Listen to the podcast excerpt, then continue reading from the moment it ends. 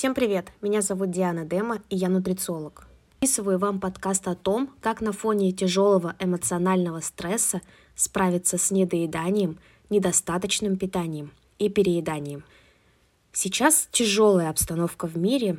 На ход событий я, к сожалению, не в силах повлиять, но могу помочь с питанием, дать работающий план действий в моих силах. Это поможет многим и помогает, так как проблемы с питанием могут увеличить риск инфекционных заболеваний, снизить иммунитет, создать дефициты питания, а также приведет к увеличению неинфекционных заболеваний, таких как онкологические заболевания и сахарные диабеты. Поэтому тему питания невозможно игнорировать. Особенно важно позаботиться о питании детей, беременных и кормящих женщин – Сейчас не идет речь о сбалансированном правильном питании на энное количество калорий.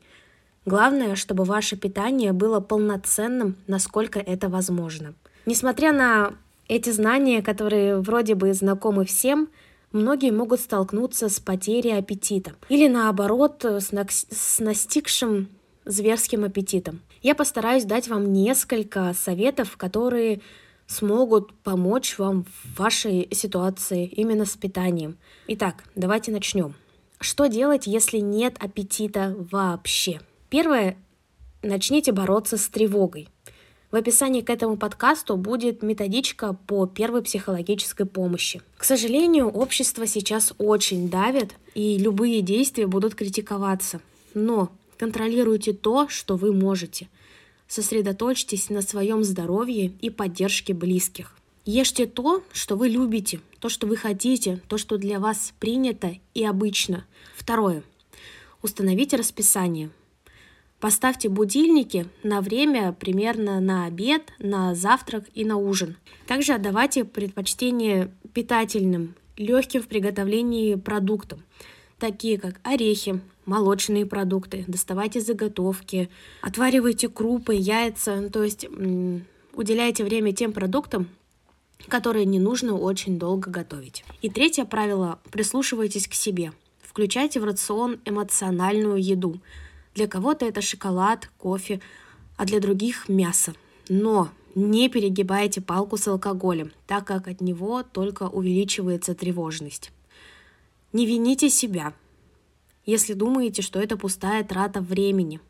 Если даже вы так и думаете, то рассмотрите вариант питания как инвестицию в свое здоровье. И последнее, не думайте о порциях. Пусть будет одна чайная ложка, половина тарелки, хоть какая-то еда, но это все равно плюс. Не стоит игнорировать еду полностью. Дальше поговорим про переедание. Что делать? А, первое правило – это аналогичные рекомендации, как с потерей аппетита. Сосредоточьтесь на своих эмоциях и чувствах. Делайте то, что лучше именно для вас. Займитесь рутинными делами, физкультурой, дыхательной гимнастики.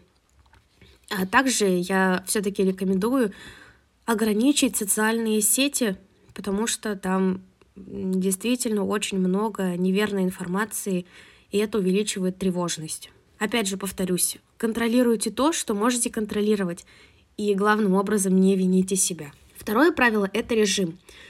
Постарайтесь для себя определить примерное время приема пищи. Да, по будильнику вы можете отклоняться в плюс и в минус, не обязательно есть ровно в 2 часа. Если вы почувствуете голод примерно в 12, то обязательно поешьте.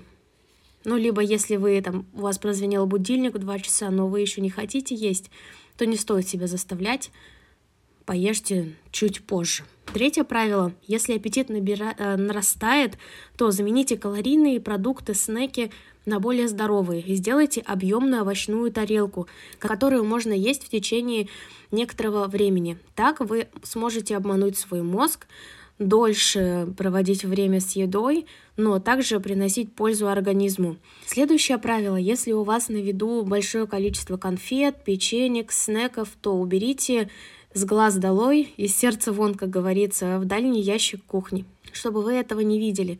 Когда глазу не видно, что такая притягательная пища рядом, то и организм это не так часто будет требовать. Наверное, это такие основные советы. Если вы их внедрите в свою жизнь, то вам легче будет справиться именно с питанием в стрессовой обстановке.